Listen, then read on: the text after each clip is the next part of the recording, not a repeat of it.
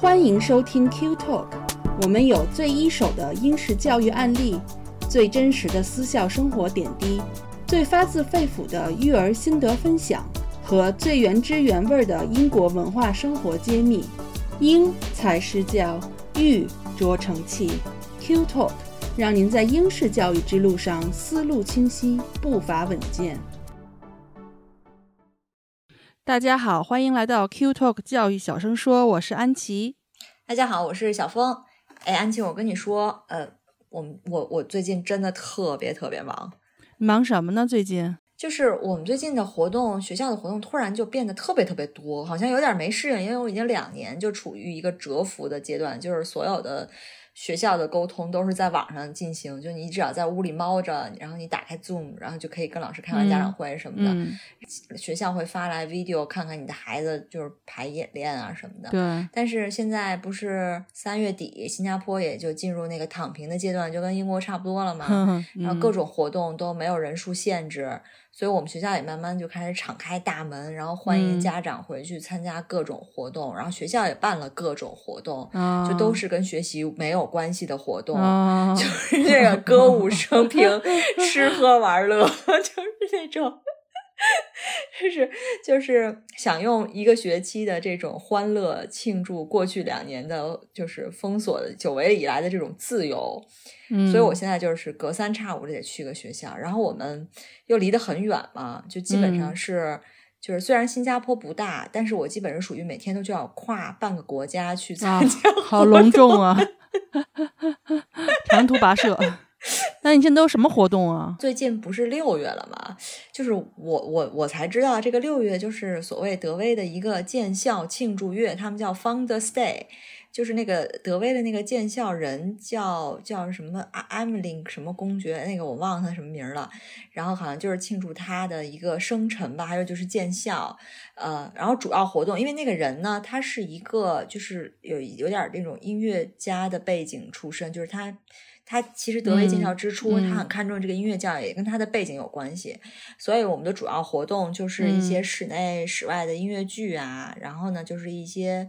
呃，球啊，球类比赛，然后比赛的时候配点 barbecue，然后家长就可以在那 barbecue 啊，party 啊，然后再看特别英国，嗯，反正就是那种很英式的那种学校的庆祝方式。嗯，确实是英国人，尤其学孩子吧，一到夏天都跟蛰伏了许久一样，全都出来到处蹦的，确实是挺欢乐的。断息夏日长，嗯，可是你说最欢乐的季节三个月，然后你就在尽情的玩耍。然后不欢乐的季节，天又那么短，你六点恨不得就想上床 睡觉，那你什么时候学习呢？就是，对吧？哎呀，玩就是学习嘛，在应试教育里面，通过玩来学习。冬天又冷又下雨的，就是好不容易碰到这个时候，可不是得好把那个丧闯过去。老话说了嘛，就是春困秋乏夏打盹儿，睡不醒的冬三月嘛。对。就一年都在都在打瞌睡，对对对。哎，那我对这个音乐剧挺感兴趣的，是你们学生自己拍的吗？对，就是各个年级自己拍的。然后最早的时候，其实五年级自己拍了一个呃音乐剧，然后那个是自己报名的。说实话，这个挺有意思啊，也是我发现一个很有很有趣的现象。因为新加坡的德威，它是一个就是呃英国学生大概占百分之四十到五十，然后华人学生大概占个百分之二十到三十，就是还是相对这个比例比较平均的。但是这个音乐剧就是五年级要拍的这个音乐剧呢，它是一个自由报名的项目，就是你感兴趣你就去报名。嗯，然后我就发现那天呢，就是满场基本上都是英国的小朋友报名，然后我们华人的小朋友呢就很少很少去自愿报名，可能这就是性格对文化性格有一些关系。我们内敛，人家是比较喜欢自我表现。对对，而且另外也跟就是英国这个 drama 教育，这个后面我们会说。就他真的是根深蒂固的，他有很多的，就是家长从小也是经历了这种教育上来的，所以他他的孩子长很小的时候，他就可能把他们扔到什么 drama 的 camp 呀，drama 的课里啊，小孩就在那里头蹦跶，在那里头浸浸润啊，浸学习，所以他们可能有一种天生的对 drama 的那种那种热爱，所以有这种活动上台，他们肯定就撒欢儿的就要报名啊，表演欲强。啊，对，这个是这个是一个，说实话，这个五年级的还略显青涩。就是、嗯 就是你体会这个感觉啊，就是你在下头只能说自己的家长就是看见自己的孩子会由衷的发出微笑，就是跟咱们的圣诞节 nativity 表演一样。一样，对对对，那种，嗯然后呢，我我我其实一开始对这种学生拍的音乐剧也不是特感兴趣，就是除非我自己的孩子在上头。对，直到我前天还是大前天就看了另一场音乐剧，这个音乐剧是他们是九年级到十二年级的，就高年级的孩子拍的。哇，真的是很专业，就是我哦。看完之后，就是，哎呀，从我不专业的角度来看，我就觉得他已经很专业。那天我真是被那个剧嗯震到了。那就是那天你说有一天久久不能入睡那天。对对对，就就周二那天，其实当时就是就是他那个剧就是那个 Shrek，就是那个史莱克。啊，然后当时我们收到信的时候是很久以前，大概一个多月前，然后我就收到信说我们会在这个 Founders Day 第一场开场的音乐剧是这个，然后我就说实话，我对这种翻拍吧，我就觉得啊，有可能啊是那种自产自销，然后孩子在上头玩儿挺开心，嗯然后家长在底下看着自己的孩子在上头开心，他也会开心，但不见得这个剧怎么样。嗯后来可是我就觉得反正也没事儿干嘛，我就定吧，我就手一抖定了两排，我不知道我定了两排，就定了八个座位，其实我只需要四个座位。嗯 然后后来就是快到这个演出的时候，我就发现大家到处都在找票，嗯然后我就不知道，哎，我我个我觉得可能是有一些有经有经验的家长，他们知道这个剧的水平可能会很高，所以他们到处在找票，说也已经订不到票了。然后我就发现，哎，原来两天的票，嗯 就就就发现被我这种手抖的人全都订走了。然后因为它是 free 的嘛，嗯就是我可能看见 free 就会手抖。啊，免费的啊，对对对，自产自销嘛。然后呢，我就我就说，哎，为什么票都没了？然后我就检查自己下自己的那个 order，然后我发现，哦，原来我订了八张票，可能就是嗯这儿有一个 黄像我这，种人太多了吧，票都没了。后来我就说，哎，不行，我得转出去五张，因为那个票太紧俏了，所有的人都在我们的那种华人家长群里头问啊。嗯后来我就说，我就第一时间就是我说我有多了五张票，然后真的是两秒钟都不到，就有人把这五张票要走了。嗯那天我们就一块儿去，就是进去进去看。我那个角度呢，还不是特别，我我很靠前，但是比较偏。可是就即使这样，就角度不好或者怎样，我还是被那个音乐剧震得很很震撼。嗯就是那天晚上就是没睡着，然后第二天就头就快疼裂了，哦，就是嗯头疼那对天，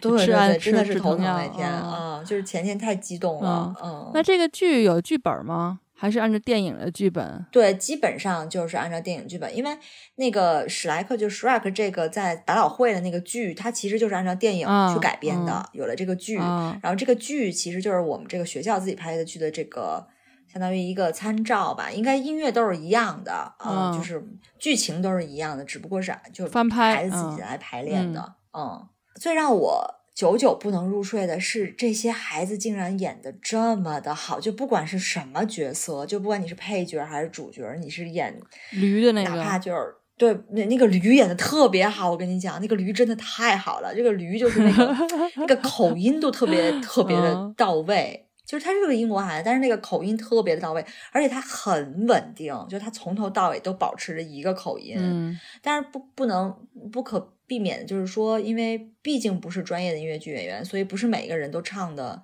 那么的到位，表演都是很到位的，嗯布景也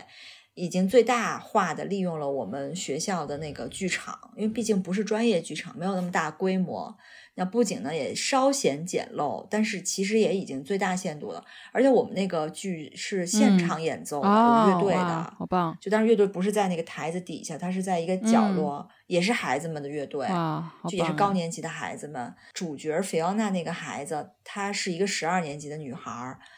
哇，他真的是全场唱下来，到最后都不破音，而且啊嗓子巨有天亮，赋，就是把那个角色把握的，他的每个小眼神，而且他是有情感递进的，你可以看到他就是他跟 Shrek 在路上发展感情的那一段，就是他是有那个递进，你能嗯看出他的层次的。我觉得甚至他都。就有比我们一些古偶剧的那些女 演员都要好。嗯，对 对，所以这是让我很震撼的一点。嗯，确实，就是好的音乐剧，它不论是专业的还是孩子们演的，都是让观看者是一种享受吧。对，当然我们也相信，嗯就是对小朋小演员来说哈，这个过程一定也是收获很多的，同时他肯定也是锻炼了团队协作的精神嗯。对，这真的是一个很棒的一个团队协作的一个过程。我相信剧本磨合也好，然后排练也好，他都不可能一个人就完成了嘛，都都是一个整个团队的一个嗯。合作的一个项目。所以，我们今天就说起音乐剧，我我我觉得我们就因为上期我们也介绍了，我们就不妨开一期专门说这个伦敦的英国的这个音乐剧的。那么我想听大嗯。家一说到伦敦，其实首先可能会想到什么大本钟啊，什么各个景点啊什么，但是其中肯定有一个关嗯。键词就是音乐嗯。剧、或者是戏剧，因为大家都知道这个这个西区西区嗯嘛，对，大家都说西区。其实我第一次听到西区这个词儿是大概十几年前，那是我我第一次看音乐剧。我还是第一次在哦中国看音乐剧，而且我哦看的是一个中文版的音乐剧，哦中文版的《妈妈咪呀》。我记得是上海东方歌舞团的几个比较有名的老的，一就是歌唱演哦员演的。然后呢，我当时进了那个是在那个海，不是在海淀剧院，就在那个燕莎那边儿的一个什么剧院，二十一世嗯纪什么剧院，我给忘了。然后我进去之后，我旁边坐一大哥，然后那大哥一看就是那种见过世面，哦然后就来检验的那种感觉。然后他就坐下就问我们说显摆，对，他对对，他说你们去过伦敦西区吗？你们看过伦敦西区的《妈妈咪呀》吗？就是这种感觉。然后我没我没见过世面，我就哪儿知道什么伦敦西区？我以为伦敦就跟就东三环北三环，它就按照东区、西区、南区、北区的。就我还有一段时间以为所有伦敦全的剧院都在大西边，其实也不是，嗯就是西区是可能比较中心，但是可能稍微偏一点点西，而且它剧院都比嗯较分散，不全都是在那一块儿哈。嗯所以这就是这是我第一次，我到现在都记得很清楚。前两天我还聊起来，我还想起来大哥好像是一个类似一个启蒙，因为他全场都在给我讲这个剧情，你知道吗？我特别想跟大哥说，我说大哥这是中文版的，我听不懂。哎呦，我觉得大哥可能忘了，因为他看过英文版的。嗯，哎，就是主要是所以给你显摆显摆。你记不对？你记不记得你第一次看音乐剧的经历？嗯，我不太记得了。那个莎士比亚应该不算音乐剧吧？只分唱歌多少吧，就是 那就不算。那估计看的就应该是 We Will Rock You 的那个皇后乐队的，但它不是真正的皇后乐队演的啊，就是由演啊员来演。然后因为当时是 James 姐姐是那个剧院的经理，然后给了我们俩还有公婆四张楼上包厢的票。然后我还记得那个演员演出的时候，嗯还经常嗯往包厢这边看，然后跟你有这个眼啊神交互什么的。然后我还心想，嗯你别看我，别再跟我有互动了，我不想跟你互动。然后生了娃，其实以后也带他们看过各种就是给娃看的音乐剧，基本上都是呃制作精良，什么舞台设计啊、服装啊、演出啊，嗯其实你都能看出花了不少心思的。对嗯对，你你说到这个给娃看的那种短的那种，我也看过几个，像那个 Gruffalo 和那个老虎来喝茶，就是很虽然说舞台不是很大，但是他们真的非常用心的去设计，然后人也演的每一个角色都演的特别的好，嗯，对对就，是服装就是。是完全完全去复原那个书上的东西，就让小朋友一看就是这个书的活起来的对一个对对，一个一个现场版，演出吧，嗯。但是说实话，我也是来了英国才发现，原来在英国的学校里头，就是这个 drama 戏剧也是一个这么重要的一个课程。嗯，因为在我们，你像我们国内是不会把 drama 放在课程里的，我们 drama 顶多就算一个课外活动，甚至有的学校连课外活动都没有，可能你要去到外头去找一个那个课，对吧？而且你你你多能见过我们小时候说相声小品是一门课的，不嗯不是吧？没有，就是咱们认为这种就是演戏的这种都是不正经的，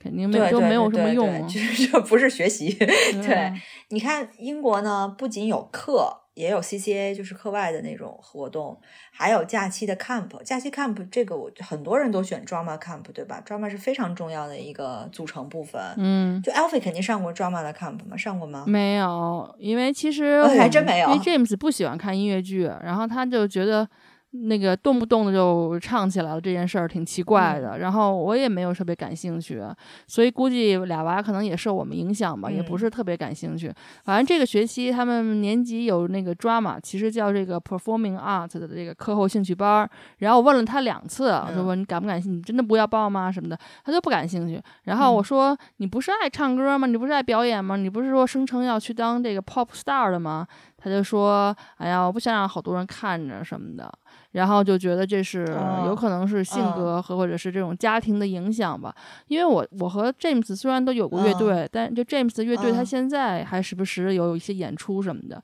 但是我们俩都是在最后的位置，就是舞台上都比较低调，在后面，嗯，不是那种喜欢彰显自我个性的那种。但是 James 姐姐他们家就是他们家老大那个娃。就是因为 James 姐姐就是做剧院这一部分的，所以她就很喜欢上 drama 这样的课。哦，这个好像也不是完全跟家长的影响有关系。像我们家就是我喜欢，但是我我没上台演过，我没有机会啊。但是我相信你，如果给我一个机会，我是可以勉强上台去演一下。哎，你这么说，那我想起了，那我确实上台演过，是吗？就是我们原来公司年会，然后呃，他不是这我们公司下面有分四个下面下属的分公司嘛，然后就到年会的时候就各自排自己节目，然后最后比赛，然后拿奖。然后我们当时那一年是我带领我们公司不同的几个小团队，然后我写的剧本，我。编导的，然后我每天每天下下班拉着他们在楼上天台上去排练，然后就让然后给他们讲这些性格或者什么，然后还有找音乐啊什么的，然后反正我在上面，反正也是一个小角色吧。那你是勉为其难的演了一下。那年我们拿了第一。我觉得我我哎，你这么说，我好像也演过，就大学的那种表演，好像也演过。反正我是挺喜欢看的，但是西西就很奇怪，他从来从来就不喜欢。抓马，嗯，他真的是，就是我送过他去，就大概四五岁的时候去那种 drama 的那种周末班，就是他也是，就是嗯，算是温莎比较有名的一个 drama 的周末班吧，呃，然后 camp 也试过，但我就觉得小孩不都喜欢跳跳蹦蹦的吗？然后唱歌跳舞的吗？但是还真是不是，他就真的是不喜欢，然后包括他现在其实。其实那天看音乐剧，就是他们学校的这个，因为他自己看过一遍了。然后他他坐着，就我带着他和妹妹一块儿去，我就以为我们妹妹五岁不到，就是坐不住嘛。没想到我妹妹全程两个半小时就一动不动在那看，看的入迷了迷。但是西西就是那种头咣咣就撞那个椅子，然后就脚咣咣。然后我全程就在按着西西，按着一个快十岁的孩子，就可能他真的是个人有个人的爱好，就是 drama 这种。媒介或者这种形式也不一定是所有的孩子都喜欢的，对性格，对对。但是这个东西不能说明说 drama 这个媒介或者这个形式不是一个好的教育方式，相反，它是一个非常好的教育方式。虽然不是人人都喜欢，虽然不是适合于每个孩子，但是它是一个非常好的教育方式。我们其实我们公众号很久很久以前写过一篇文章。就是为什么 drama 在儿童的成长过程当中这么的重要？当时我们总结了几个点啊。第一个最重要的一点就是它释放孩子天性，像你说的 drama，它要要唱唱跳跳，要表演，还有很多的游戏什么的。然后你在去上这些课的时候，不可能让你上来就演一个大剧或者怎么样，它都是通过一些游戏来慢慢的去告诉你是怎么去演，怎么去表现这个人的心情、心理，怎么去唱的。但是那孩子其实很多的教育学家也好，心理学家也好。他们说，这个孩子通过游戏是最简单、最直接的认识世界的这个方式。是的，游戏其实就是孩子的一个工作，就是孩子的一个心理特征。一直都这样认为吗？英国对对，所以就说游戏是孩子的天性。其实音乐剧、drama 都是延续了这个游戏的部分，它是满足了这个孩子天性的需要。所以你在进入其中的时候，其实是孩子一个天性的释放。这是他说的第一点，这个 drama 的好处。然后呢，第二点呢，就是孩子在这个表演的过程当中，他会学会怎么去表达他的情感。因为有的孩子，我们知道他会有的时候他他累了或者他。暴躁，他就会叫啊，会他控制情绪上，他是需要学习的，就跟就跟大人一样，就他是像他是像学读书、学写字儿一样，他是一个需要学习的过程。嗯，但是观看这个音乐剧也好，或者是去参加这个音乐剧的这个课程的孩子，他都是先从模仿开始的，他从模仿去学习这个过程当中，他慢慢去体会这个对不同的心情的一个表达。对不同情绪的一个表达，所以他会慢慢的就会让孩子学习这个情绪表达的这个部分，慢慢的他也会有一个情绪表达方面的有一个安全感，就是他知道哦，这个是安全，就是我情绪有情绪，我就是这么表达。你看我的角色都是这么表达了，对不对？所以。音乐剧的演出，它能给孩子带来这种喜怒哀乐。虽然是他们被动的去表演这个喜怒哀乐，但是让他也让他们有机会去体会这种不同的情感到底是个怎么样子。所以他学会了这个情感的表达和情绪的表达，这个是很好的。我觉得是对孩子心理健康发展很好的对一种抒发嘛。第三个就是很直接的，就是一个社交能力嘛。我们刚才说了，就戏剧它就是一个团队活动，它不可能一个人干。所以呢，这个社交能力各种能力，你看表达、理解、融合，它都能锻炼到。所以我们觉得这个这个，当时我们就说这个戏剧的这几方面对孩子的帮助是非常大的。戏剧教育，嗯嗯，是的。我觉得还有重要的几个点，一个呢就是，呃，帮助孩子认识世界，因为孩子对客观世界的认知是有限的，而且也是处于这个求知欲旺盛的阶段。而且音乐剧为孩子们提供了认知世界的另外一种方式。嗯，从音乐剧中，孩子可以了解关于音乐呀、情绪呀、唱歌呀。乐器、舞蹈、舞台、美术布置等等多方面的知识，然后也可以通过剧情了解这种动物啊、童话、植物、天文地理、宇宙等等等的知识，有助于孩子认知所生活的这种客观世界以及它的这个运行法则，有助于孩子扩展知识面儿，也有助于勾起孩子们对某一个方面的知识兴趣。他感兴趣，他以后就会更。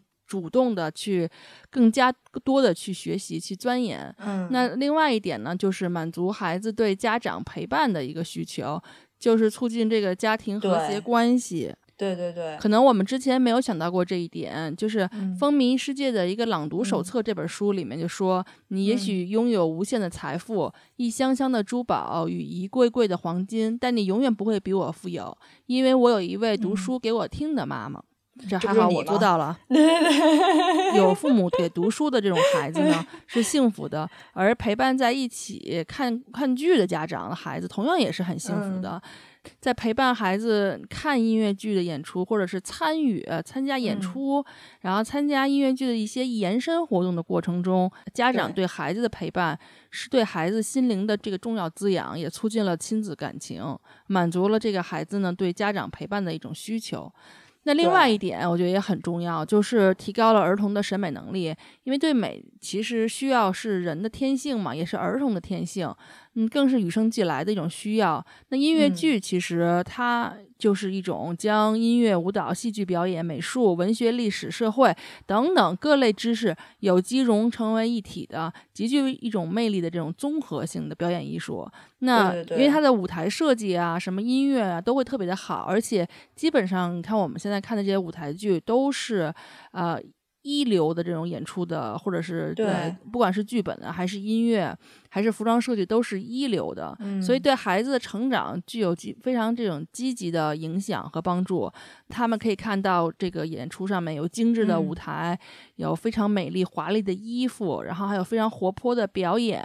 还有一些非常有趣味的情节，都能给他们带来一种欢乐新奇的体验。那这些现实生活中其实可能会看不到的一些精彩世界，可以通过舞台化的表演，让每个孩子都仿佛看到了这个脑海中的梦境。然后感受到这个奇妙与温暖。嗯，对你说的这三方面，我觉得也特别的对。就我们刚才说的是戏剧对孩子的一个教育作用，就是我们回到这个音乐剧呢，呃，其实音乐剧就是戏剧一个非常重要的一个部分，而且音乐剧是儿童剧的一个。很最，我觉得最常见的一个展现方式，因为孩子一般都比较喜欢音乐剧，就是唱歌跳舞嘛。对对对。然后呢，就是我我我作为一个大人，我最喜欢看音乐剧的部分也是全体一块儿唱歌跳舞，就是嗯，就别一个人唱歌跳舞，就是最好是全体一块儿唱歌跳舞，对不对？对，我想起我我小时候，我就是特别喜欢站在我们家沙发上给全家表演节目。但是我父母和我们家老人就说嘛，就是那个时候老人的观念就是做戏子啊是不正经的，就不让我去学习相关的什么唱歌跳舞东西。所以其实我多么希望当时咱们小时候能有这么样一个机会，给我们去尝试一下这样的一些表演，一些经历。你那时候你因为你们是大城市嘛，对吧？就大城市还是 不知道你们那时候有没有，反正我们那儿是没有。可能可能少年宫会有，没有没有这种不正经的肯定没有啊，就是正经的事儿。唱歌顶多唱个歌。嗯，对，弹琴有，你其他的就没有。对，那个东西在国内确实时间不是很长，就是发展起来的时间不是很长，也就是这几年。那说回到英国的这个这个儿儿童音乐剧啊，就是伦敦有很多很多适合孩子看的儿童音乐剧。嗯，就可能你正儿八经两个半小时的那种也有很多，然后小的那种短小精悍的也有很多。我不知道你，虽然你说你不喜欢，就是音乐剧不是你的那个 priority 之内，但是你总归这个矬子里拔将军会有会有几个喜欢的吧？嗯，因为对，因为因为兴趣太多嘛，这个东西排不上我的那个那个前三名，所以呢，Alfie 小时候我带他去看过那些什么瓜夫娄牙，还有什么恐龙的那些，就是真人穿着一些那种恐龙的服装，然后跟小朋友互动什么的。但是两个娃大了以后。就嗯，他们去看音乐剧都是公婆带他们去看的，因为我我婆婆他们喜欢，而且门票因为也也也很贵嘛，所以我对他们这个小朋友的音乐剧没有这种亲身的体体会。其实我更偏向于等孩子大一点了，然后带他们去看看芭蕾呀，或者是我们喜欢的这种乐队演出什么的，比如说摇滚啊、爵士啊，参加参加音乐节什么的。也许等他们长大一些，然后如果如果对这个音乐剧方面有更有比较明显的兴趣了。我可能会带他们去看一些经典的吧，也就也可能不是光是针对孩子们的音乐剧了。突然想应和一下你的话题，我觉得等他们长大能看摇滚的时候，他们应该不会选择跟你一块儿去 看摇滚。不会啊，你是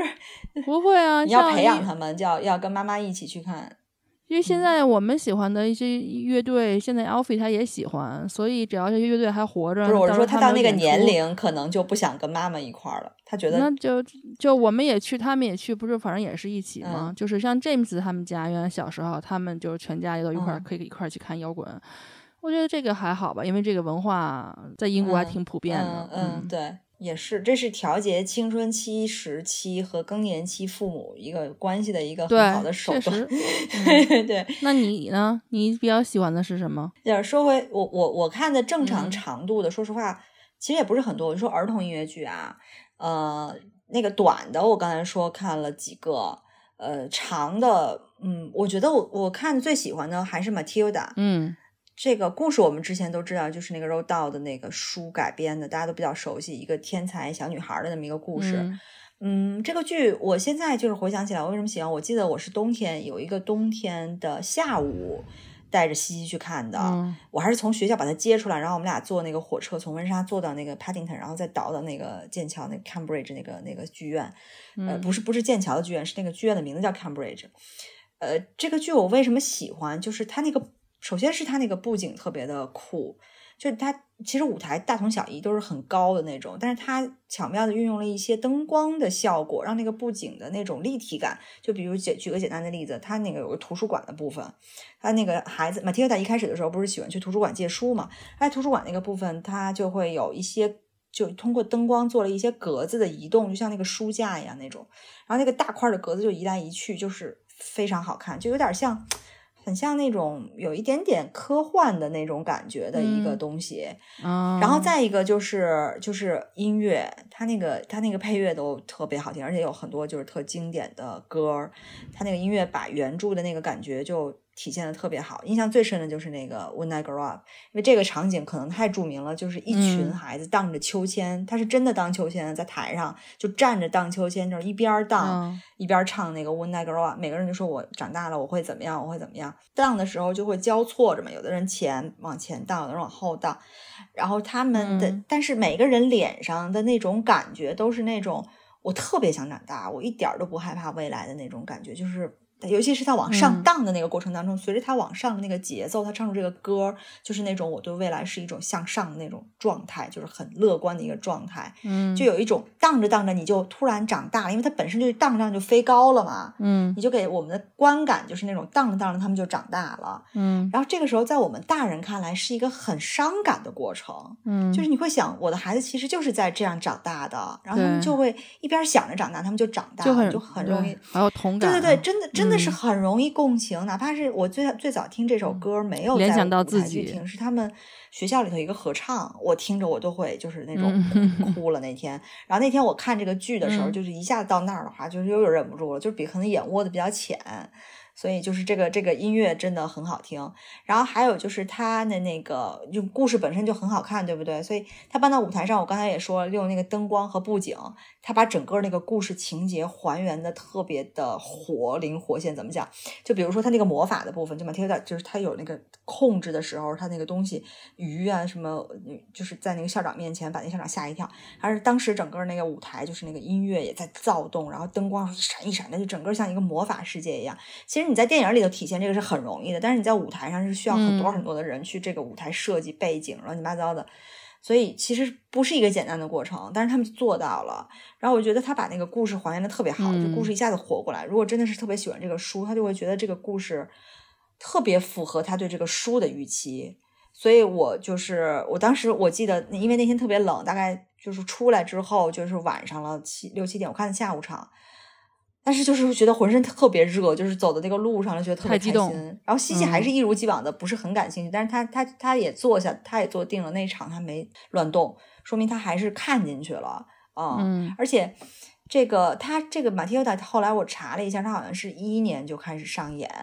然后呢。呃，上演了之后，可能也换了很多的马蹄岛的小演员。我们那届小演员演的也不错。嗯，反正这个奖，这个剧曾经获得过十一项的托尼奖，就那个戏剧的那个托尼奖提名。所以这个剧的水平确实是，嗯，我非常推荐。我不知道现在有没有啊，这个夏天有没有？但是我非常推荐，如果大家还有对吧，就是去看一次，就是在你小孩儿大概七八岁左右以上就可以看。可能太小，他会对那个。呃，魔法那块儿他会有点害怕，因为那那块儿确实有一点就是 过于的炫动，但是大一点，嗯，但我那现在小峰开始已经讲了这个 Matilda，那我们就继续往下数一数其他的这个对对对呃适合儿童看的舞台剧、音乐剧吧。那这个位居第二的肯定就是另外一个票房魔王，就是万众瞩目的《狮子王》。对，它是近二十年来百老汇最卖座的作品了。目前它全球票房累计也超过了这个七十亿呢。嗯，大家都知道哈，这个剧就是改编自迪士尼的这个一九九四年。的这个动画片儿、电影，然后呢，故事就讲述这个小狮子辛巴如何经历磨难，去接受长大成年的故的事实和这个成为这个国王的责任。那这个剧呢，充分的融合了非洲的艺术元素和这个百老汇的音乐剧的制作工艺，嗯，然后设计了惟妙惟肖的动物角色，还有就是数百个栩栩如生的动物面具啊、木偶啊。但是它的这个舞台是非常非常壮观的，然后。灯光效果也是非常的绚丽，服装设计也是非常的华丽。呃，反正就观众看完以后，就仿佛置身于非洲大草原。它的那个场面非常非常大，所以一直都一一票难求啊！不愧是百百老汇的这个王牌之作。所以我我从来就都没机会看到，因为从来就买不着票，买不着合适的场次的票。而且其实你从这个票的价位，你也可以看出来这个剧大概的一个制作的一个程度。对，越贵越好。票这个狮子王这个票其实价位是最高的，对对对，它是很高很高的。对对，但是我周围所有看过狮子王的人，没有一个说后悔的。就我很后悔我没看《狮子王》，就我就现在已经那个，但是我下次如果回去，我有机会我一定要去看《狮子王》。其实你你你到那个伦敦地铁特别多海报，经常能看见《狮子王》，对不对？到处都是。还有一个就是经常能看见的一个海报，就是一个绿色的一个女巫，然后在偷摸跟一个什么说话，这个也特别常见的一个大家能看到海报。这就是我们有下一个不得不提的，这就 Wicked，叫魔法幻女巫。呃，这个有有时候也叫《女巫前传》。我第一次看见这个海报的时候，我觉得它不是个儿童剧，我以为它是个就是给大人看的。但后来呢，就是知道它是个儿童剧，但是可能还是相对比较年龄稍微大一点的孩子去看。这个剧其实是那个《绿野仙踪》的前传，就《绿野仙踪》就是那个。铁皮人儿那个就是就是那那个叫什么那个女孩儿，Dorothy，Dor Dorothy，对对对，铁皮人、稻草人和那个大狮子，就一个没有勇气，一个没有，就那个就是我们小时候看那个，就它是它的前传，然后它其实也是一个百老汇殿堂级的一个原版的音乐剧，然后它零三年的时候是在旧金山首演，后来呢就开始慢慢在百老汇和伦敦西区上演。那 Wicked 从我觉得已经几几将近十年了，在伦敦那个海报就呃对，sorry，Wicked。就没断过。然后他的这个故事情节呢，是《绿野仙踪》当时那个故事有一个大反派，就是那个坏女巫，嗯，叫什么 Alpha 吧嘛的那个角度，他从他这个坏女巫的角度重新讲述这个故事，但是他有点颠覆了原来小说和电影里头那个坏女巫的那个形象。就他改编的这个音乐剧呢，还加了一个女主角，叫做这个好女巫，格琳达叫格琳达。嗯就这两个人，一个坏的，一个好的，他们两个看起来就是不可能发生什么交集，不可能成为朋友的这么两个女巫，她之间嗯却结下了一个深厚的友谊。然后呢，俩人就朋友对结成朋友，然后俩人又遇到了这个奥兹国的一个神奇的巫师，他们的一个友谊就走到了一个交叉口，就嗯人生就有点不同了。然后音乐剧就是把以他们俩的友谊和爱情为主线，不是他们俩的爱情，是各自的啊，然后就一层一层的剥离这个故事，还有很多创意的转折和编排，这个可能大家去看了才能真正的体会到。所以，嗯，其中也有很多就是需要，就是大人看来是对一些人性的一些思考，所以可能小孩理解不了，但是大人可能会觉得他其实探讨了一些很深度的东西。嗯，然后这个奖，这个剧也是在零四年的时候获得托尼奖，他获得十个奖，提名，呃提名，然后赢了其中的三个奖，然后他还获得了六个百老汇的戏剧舞台奖，就是他他也是一个拿奖拿到手软的对，很有。名，所以他还曾经被这个《泰晤士报》评为是歌剧魅影之后最伟大的一个作品，嗯没有之一，是最伟大的作品。嗯，那说到这个歌剧魅影，估计是我唯一一个自己买票去看的，因为嗯当时也是想让我妈去感受一下啊英国的这个音乐剧的一个文化嘛。然后呢，另外啊我们要说的一部呢，就是阿拉丁。那这个个根据迪士尼的这个作品改编的哈，它嗯现在是在爱德华王子剧院上演。然后这个就是一上来就是非常轰动，然后是，嗯，因为孩子们其实因为特别喜欢那个迪士尼那动画嗯片嘛，因为它非常经典，那孩子们就嗯。会特、听到他们特别喜欢的那些脍炙人口的音乐呀，然后还可以看到真正的飞毯，就是所以就是特效是特别好的，嗯，然后是非常适合六岁以上的小孩子们看。嗯，这个我看了，就是我不知道现在好像也还是暂时停演嘛，因为嗯。当时我们去看是因为他要停演了，他要把那个爱德华剧院挪给那个 Mary Poppins，停演了，所以他就停演了。因为这个布景一旦布起来，你就不能说今儿就暂时嗯停演了吧。现在他那个爱德华剧院应该是呃还在播 Mary Poppins，哎，我怎么看他好哦像有、有因为他？那个那个舞台搭一个看他现在有在卖票有吗？那可能他又回去了，那不知道。反正当时是这样的。那他那个布景布起来之后，他不可能说第二天就拆了就换一个剧，他不像我们说想象的那种，今天演这个剧，明天演那个剧，他就会一段时间就在这个剧院就只演这一个剧，因为他那个那个那个道具什么东西乱七啊很多很多。啊、所以我们是在就是最后要给 Mary Poppins 挪地方的前几天看完的，就是嗯就是我也很我也很喜欢阿拉丁，就是阿拉丁和 Matilda 是完全不同的两个感觉。嗯，Matilda 它其实不是一种宏大的场面感，因为马蒂欧达那个故事本身也不是一个追求宏大，但是阿拉丁给我的感觉就是很宏大。对，就就很多的很很多的宏大的场面，包括他到那个洞里去取那个神灯，那个大狮子，就那个像老虎的头一样，那个洞打开，然后整个就是金光闪闪的，还有他嗯那个宫殿啊什么的，啊，包括他和那个 Jasmine 在在那个塔楼上聊天儿，其实那个整个的布景虽然是在一个楼上，但那个布景也显得那个城市很大的一个感觉，嗯。所以它是整个的全切下来，我觉得就是一个宏大。然后我这里头呢特别喜欢，就我当时那一看特别喜欢那个 Jenny 那个演员，她演嗯特别好，她很胖很壮的一个人，但是她那个演出来就是那种很灵活，就身体和心思都很灵活，灵巧的就让你禁不住，就是憋不住的笑。嗯我觉得是很难做到，就是那么一大块儿，知道吧？嗯后来我发现他查了一下，他还是个很有名的一个舞台剧演哦员，叫 Nicholas，叫 Travel Nicholas。然后这个说到阿拉丁，我刚才也说，就是他的布景是他的特别大的一个看点，大家可能真的看了就会被他震撼到。嗯因为里头有很多王宫的东西，还有坏人，就是那个呃，就是去去那个洞里头去取神灯啊，就这些这些这些东西，还有你说的飞毯，都是他特别吸引人的点。嗯然后就是那种绚丽的歌舞，因为他是阿拉伯的嘛，阿拉伯的衣服都是那种五颜六色的、嗯那种绚丽的歌舞，也特别的好，特别的棒。嗯这就是阿拉丁给我的感觉。嗯，那我们现在说一个特别类型特别不一样的一个剧，就是《妈妈咪呀》，嗯就是我的启蒙剧，哦 非常喜欢，就是 喜欢到反正里头的歌我都会唱，就是这种感觉。嗯，那个电影也很有名，你喜欢电影吗？我不电影不喜欢，你电影其实就像你说，James 特别不喜欢人说着说着话就突然唱起歌来，电影里头就是那种你突然突然说话唱起歌来，但你在电影里啊，你就会觉得很奇怪，但是你在剧里就不觉得很奇怪。呃，然后那个《妈咪呀》故事大家都知道，它其实它就是阿爸的那些歌，他把那个歌编成故事了，嗯它是有歌才有的故对事。然后阿爸是一个特别老的乐队，我觉得应该是你公公婆婆那个时候喜欢的乐队吧，我觉得。嗯对，确实是英国人，反正就是公婆那代和我们小时候就这个年龄层的，James 和他姐姐那一代，都是家喻户晓的一部一个电影，然后都是大家都是看了，他他姐姐就是看了 n 多 n 多遍的那种，然后而且我我记得当时他结婚的时候，我们不是有一个 hands do 嘛，好像是有十个他的朋友一起，我们几个人当时是。呃，在一起，然后他们中间还有一个环节，就是一起看那个《妈妈咪呀》电影，还还一块唱对什么的。就是嗯我我我妈咪呀，我我看了三遍，我觉得它给我什么啊感觉呢？就是特别热闹，就是那种，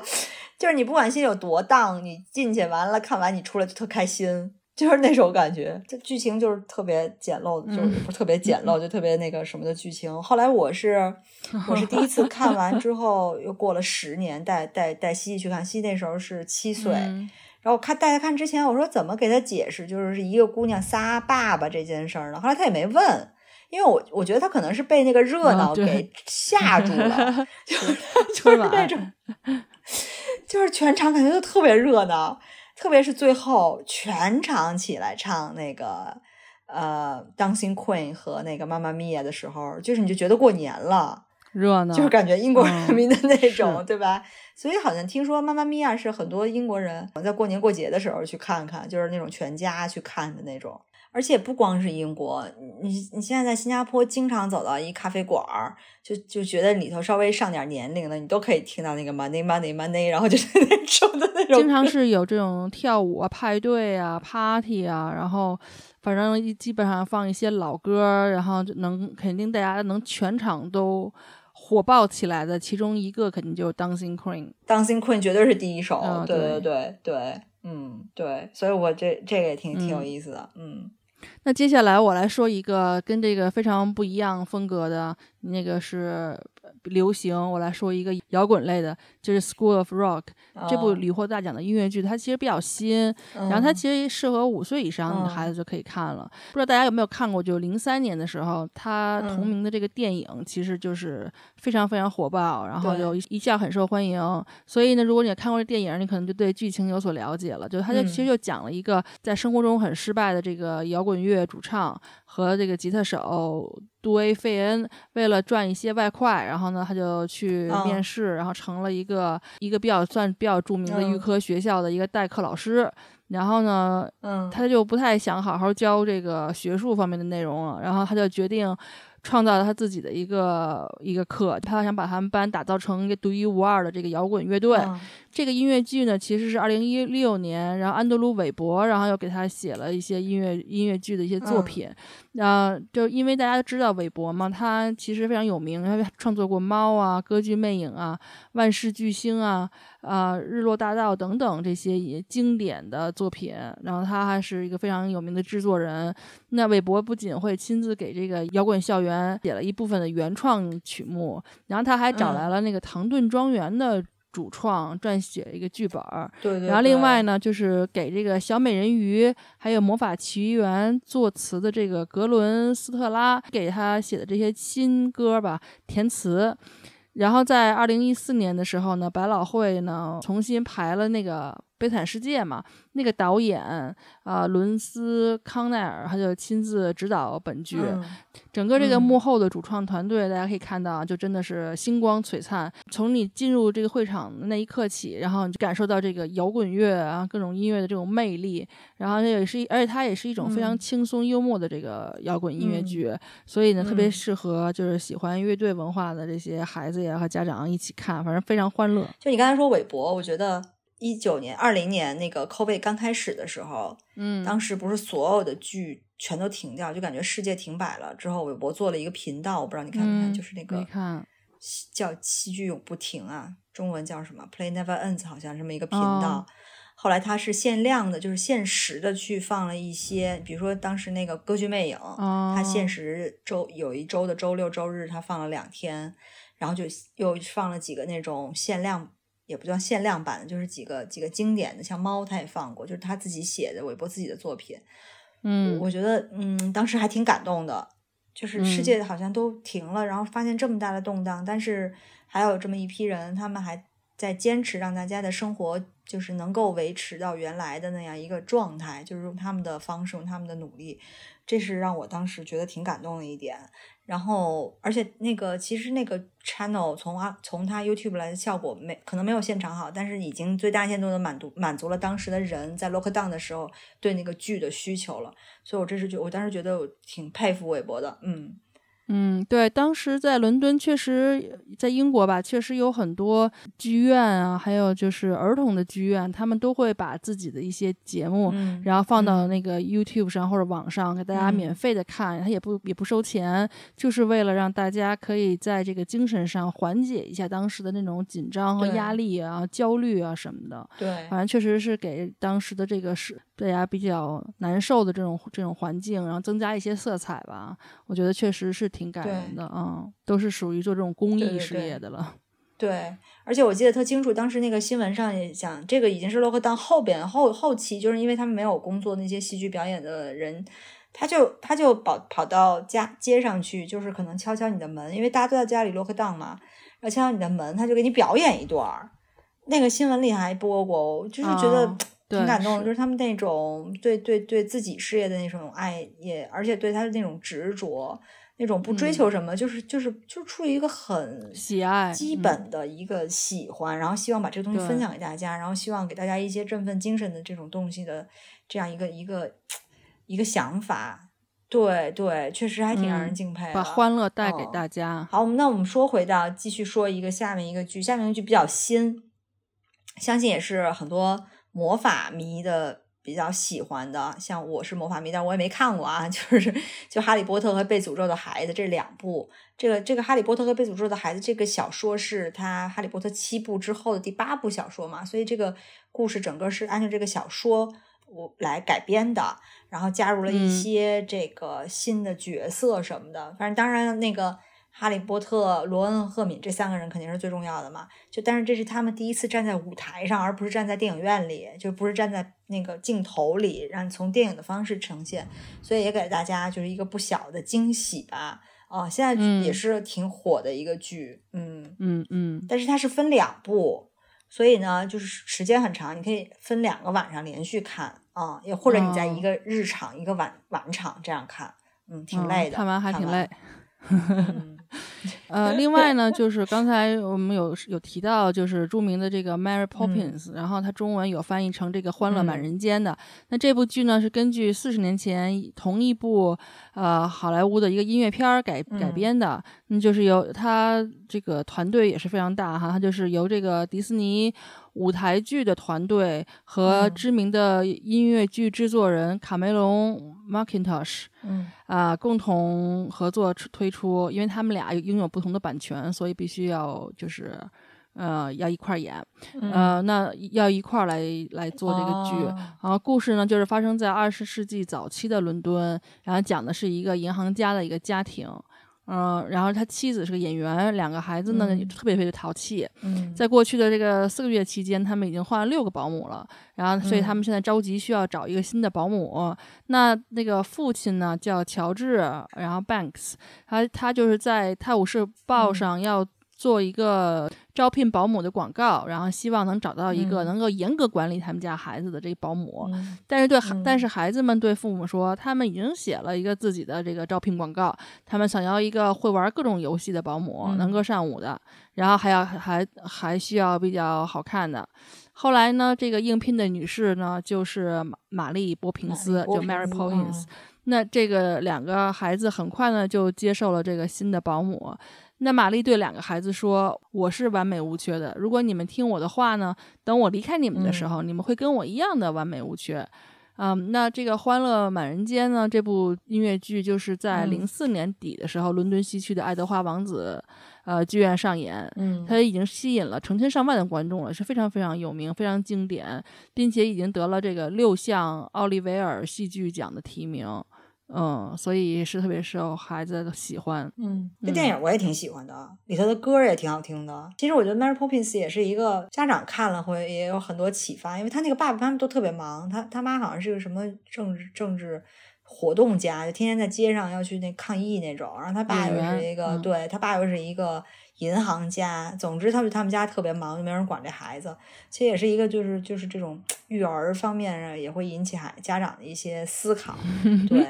然后我们现在下面说的这个呢，是我们的朋友推荐的。然后我还没听过这剧，说实话。秦姐、啊、是秦姐前一段时间带娃带孩子去看的，她看完就给我们强烈推荐，叫叫《Back to the Future》，叫回归未来，根据原来那个电影改编的。嗯，啊，对，你就看完这个剧，就是现在看出来，全世界大家都在卷，就是这个音乐剧领域也都在卷。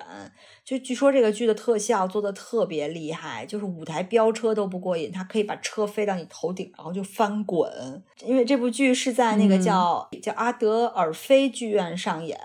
那嗯。故事的情节就是说，他这个主人公叫 Marty 呃麦克弗莱，他发现自己被一个古怪的科学家叫布朗博士制作的一个时光机就送回到一九五五年，然后他就嗯。在一九五五年，他就意外的改变了这个历史的进程。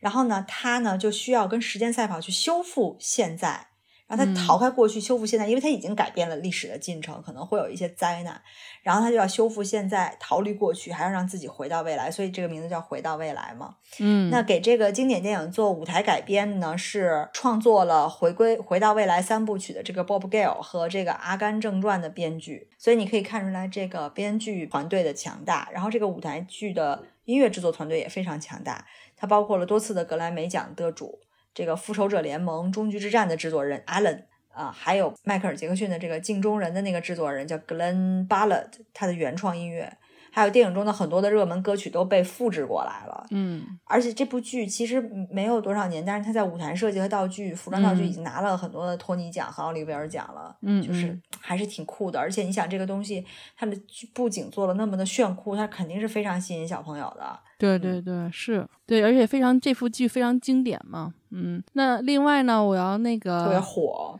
对，就是特别火爆，嗯，对，就是在一个特别上一代人呃心目中非常非常经典的那部呃电影《回到未来》嘛的基础上做了这些改编，嗯、而且是效果这么的好，而且服装什么的就是特别炫嘛，所以。确实是非常的火爆。现在，呃、嗯，那现在我就要带来伦敦今年夏天舞台剧的新的消息了。嗯、那这两部剧，连我这个非舞台剧迷都想要带孩子一起去看。嗯、那一个呢，就是《The Lion, Witch and Wardrobe》的舞台剧。嗯、哦，这个中文是什么呢？就是狮子女巫和魔衣橱啊，呃，目前还没有开始，但这个对对这个故事特别着迷和感兴趣的孩子一定不要错过。演出的时间是今年七月十八号到明年一月，还没开始啊。那剧情我就不用多介绍了，其实我都想带孩子去看这个剧。对。那另外一个呢，就是从六月份开始到明年一月份的《我的邻居龙猫》，嗯、是著名的一九八八年的这个宫崎骏的这个漫画《龙猫》改编的，啊、它是由这个。这个原作曲家久石让和作和剧作家汤姆·莫顿·史密斯改编，然后配合一块儿来呈现的，就把这部具有里程碑意义的新改编作品搬上舞台。它主要讨论的是童年的这个神奇的幻想和这个想象的力量。那故事情节其实是有所改变的，因为就是讲龙猫跟小月和梅一起与新邻居一起展开了激动人心的冒险，然后他们被送到一个被遗忘已久的神奇的国度。那这个剧的票现在最早已经是到十月底了，能订到的，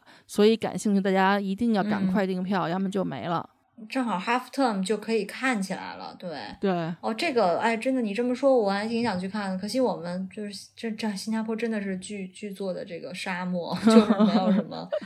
没有什么特别好的，真的真的是还挺遗憾的。不过我要是有机会再回去的话，我觉得这两个一定要看。呃，其实稍微短一些的，就是适合年龄比较小的这种，也有很多。像我们刚才说，它都是长期演的，对，而且它的时间都比较灵活，可能因为它只有一个小时嘛，嗯，呃，像这个老虎来喝茶，呀，还有 Gruffalo 啊，还有 Room on the Broom 啊，就是那个 Julia 呃 Donaldson 的一些很多的书的故事，还有那个 Snail on the Wheel，他都会演，对，呃，都会有剧。大家也可以看看，可能有的就在你们家附近的剧院，因为那个东西不需要特别多的布景道具什么的，就相对比较简单。嗯，那说了这么多，我怎么能忘了说这个 Frozen 呢？就是这个，这个绝对是不能错过的。这个是迪士尼的大剧啊，就是女孩子们都特别喜欢。嗯，我们家就是 James 的姐姐带着我们家的妹妹和他们家的妹妹，圣诞节期间去看的，三个女人一起去看这个剧。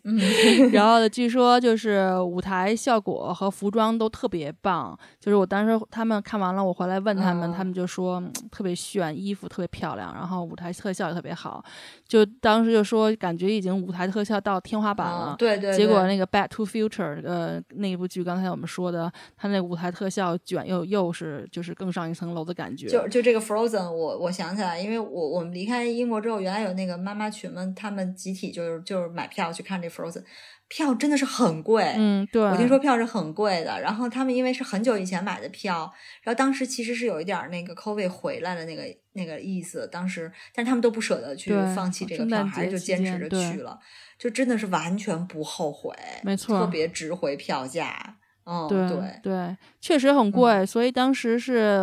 就是 James 他姐姐带俩女孩去的，然后我就带着。嗯，他就我们家和他们家那两个男孩去看的那个《Fantastic Beast》，就是那个 J.K. 罗琳的那个展览，所以要错开，因为大家各自兴趣点不不一样嘛，就不要勉为其难的浪费这个票价。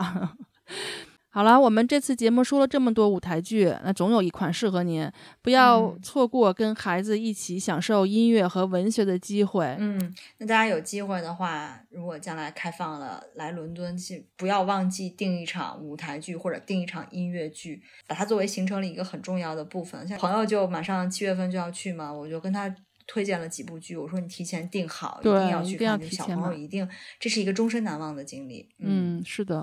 好，那我们今天节目先这样，感谢大家收听，我们下次再见。好，那我们下次再见，拜拜，拜拜。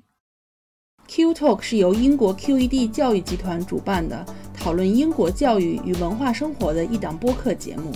希望我们的节目对你会有一些些帮助。更多英式教育访谈、讲座、干货，请在微信公众号平台、微信视频号、小红书、哔哩哔哩和 YouTube 上。搜索 QED 教育，麻烦您点击订阅、分享我们的频道或者给我们留言。您的举手之劳就是对我们的最大鼓励。祝愿每个学子都可以在国际舞台上发挥出自己的最大潜能。